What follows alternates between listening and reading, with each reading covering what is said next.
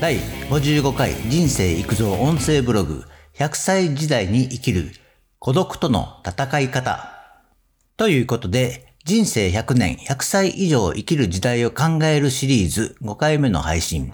孤独なんて無縁だと思っている人もこれは年齢を重ねていく中で考えるワードです。若い時の孤独とはニュアンスが違います。自分自身と向き合う中での孤独の部分です。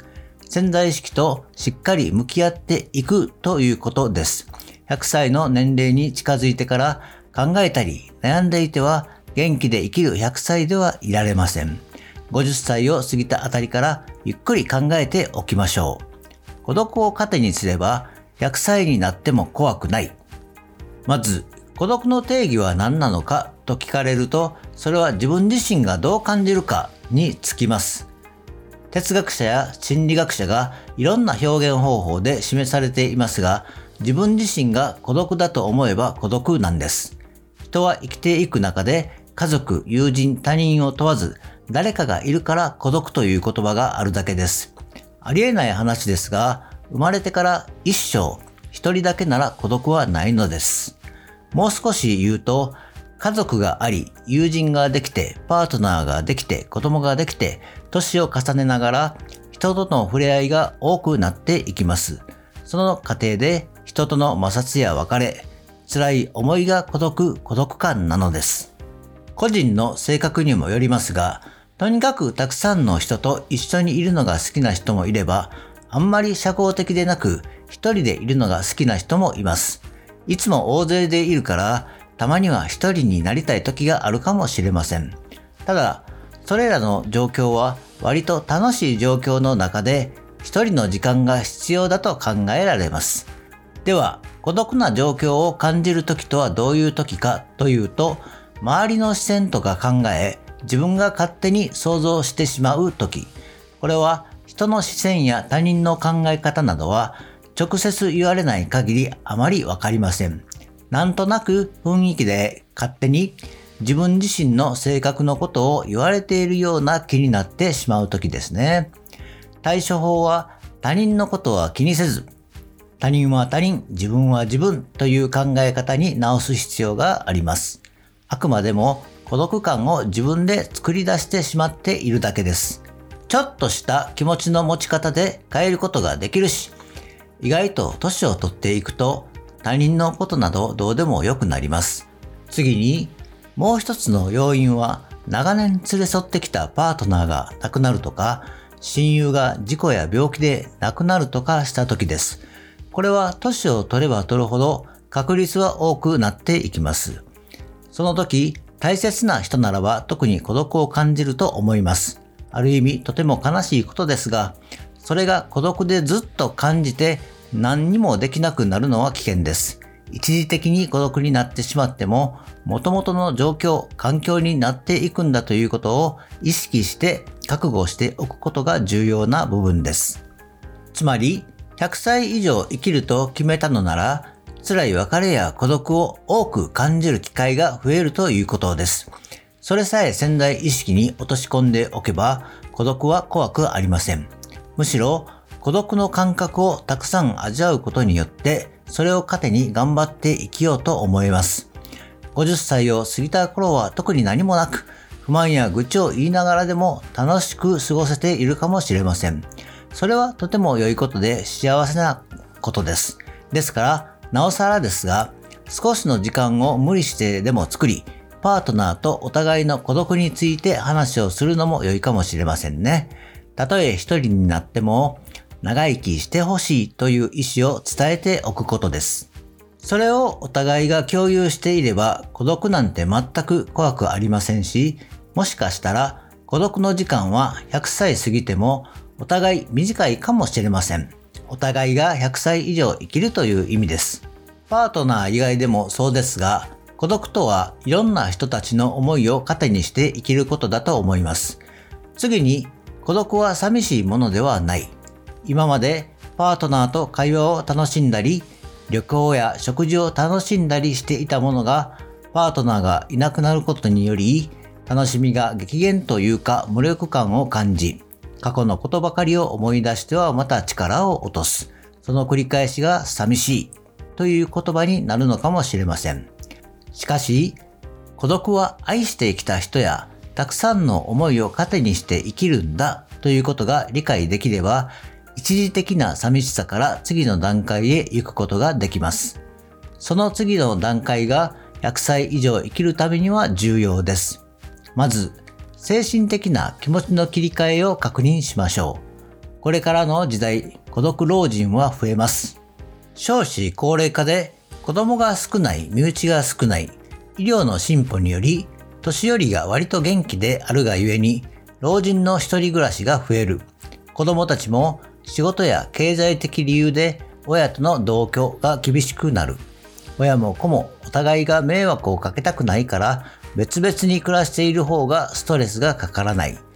その親たちも最初は夫婦仲良く年金などで老後を楽しんでいたが、いずれは一人となり、そのまま老人の一人暮らしとなる。などなど様々なケースはあるにせよ、一人でも生活できている老人が、いずれ孤独老人となります。孤独老人はだんだんと肉体的にも衰えていきますから、外へ出る機会も少なくなり、人と話す機会も減ります。それがだんだんと引きこもりとなり、孤独から孤立状態になります。この孤立状態は危険です。その根本的な原因は、先に述べた物理的なことよりも精神的に衰えていくことにあります。この精神的衰えは肉体の衰えからも来ますから、その防衛策として意識してできること、行動ですね、をすることです。何をするかですが、例えば料理はできるだけインスタントに頼らず一品でも良いから自分で作る。とにかく意識してウォーキングなどをして外に出て紫外線を浴びる。できるだけ規則正しい時間の中で生活することを心がける。起きる時間、食事時間、寝る時間、テレビなどもダラダラ見ずに好きな番組だけを見る。ビデオなども好きなものを見るのが有効です。お金がある程度使えるならサークルなどを見つけて自らが出向いていく。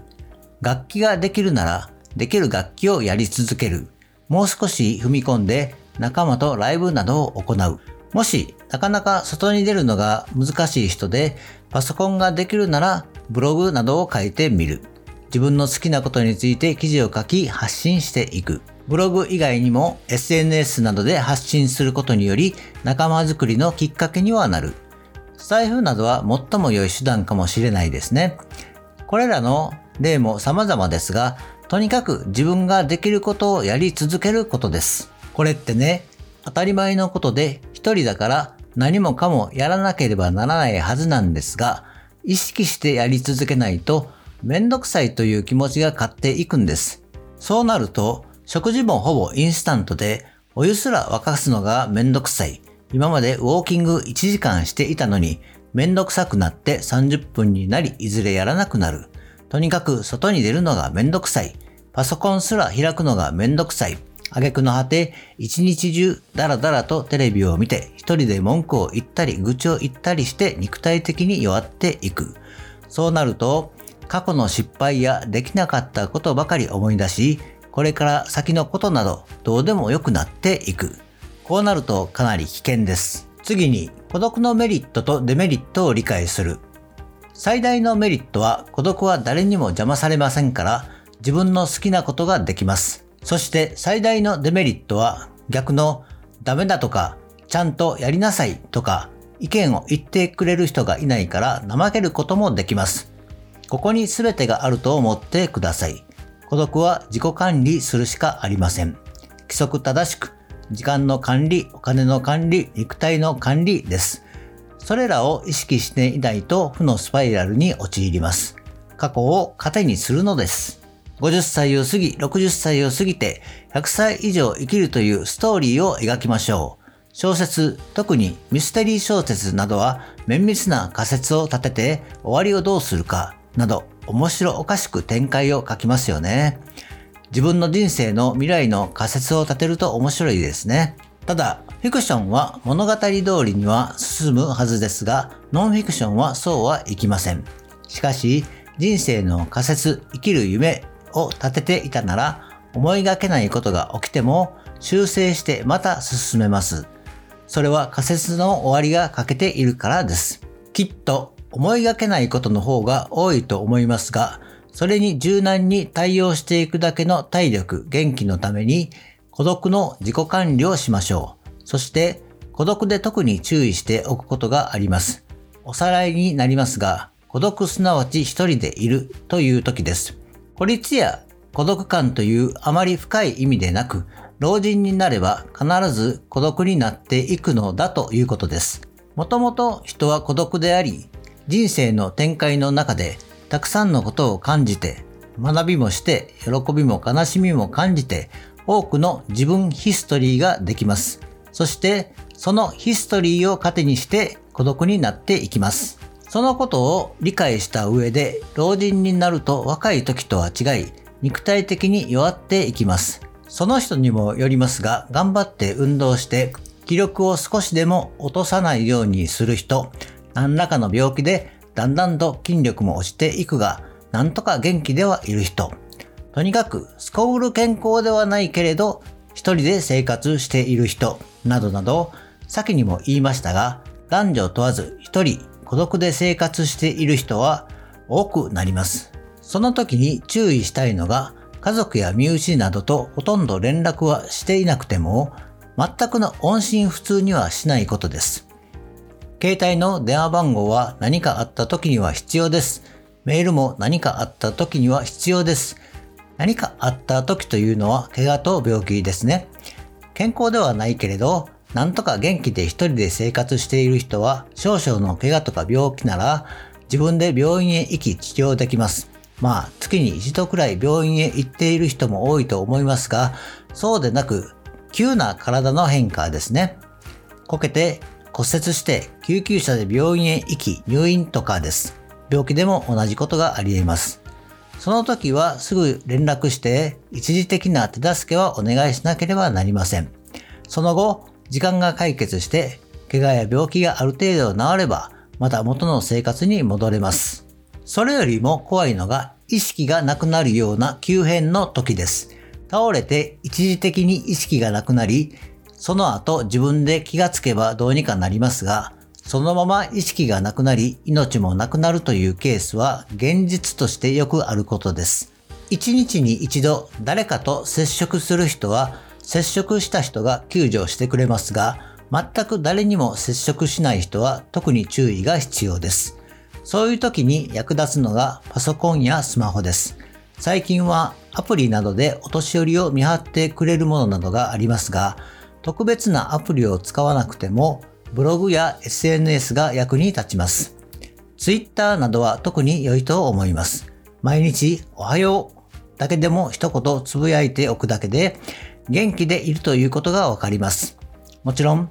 家族や身内、友人などがアカウントをフォローして毎日チェックしてもらう必要はありますが、さほど難しくない作業でもあります。そういう意味では、年をとってもスマホぐらいは持つ必要はありますね。現代の50代、60代は問題なくスマホやパソコンは使いますから、それをこれからも使い続けることが重要です。最後にまとめ。